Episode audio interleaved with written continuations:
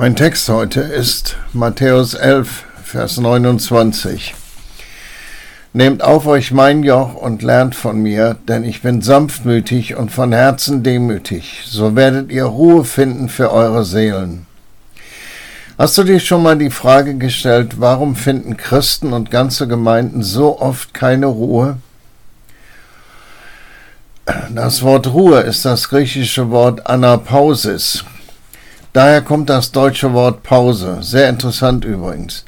Es heißt Pause, Arbeitsunterbrechung, Erholung, Erfrischung, Entspannung, Ruhe und Rast.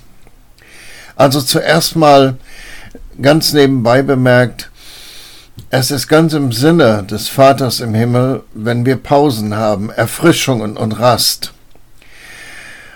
Und die Voraussetzung für die Ruhe ist ein aktives und bewusstes Nehmen des Jochs.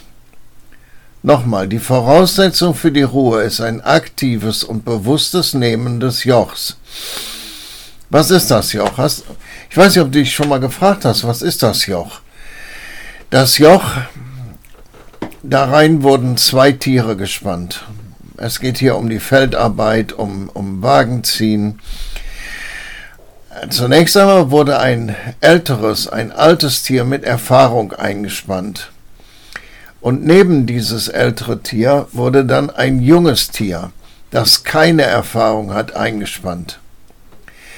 Das junge, unerfahrene Tier lernt vom alten, erfahrenen Tier. Es konnte nicht machen, was es wollte in diesem Joch, weil in die eigene Richtung gehen Schmerzen verursacht weil sie einfach in dieses Joch eingebunden sind, das ihnen über den Hals gelegt wird. Für uns ist das wichtig zu verstehen. Zum einen greift Jesus hier dem neuen Bund vor. Und zum anderen zeigt Jesus uns, wie Jüngerschaft praktisch geht. Jesus sagt, nehmt auf euch mein Joch und lernt von mir.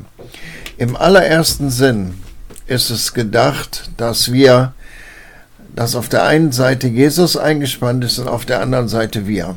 Und es ist eigentlich für uns nicht möglich, in eine andere Richtung zu gehen wie der erfahrene Jesus. Es ist nicht möglich, irgendetwas anderes zu machen wie der erfahrene Jesus. Das ist der Gedanke dahinter.